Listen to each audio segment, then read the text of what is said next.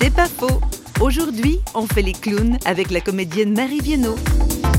C'est venu tout de suite dans les cours. J'ai mis mon nez de clown et je suis arrivée sur scène et tout le monde s'est mis à rire. C'est une chance. Je savais pas que j'avais ça.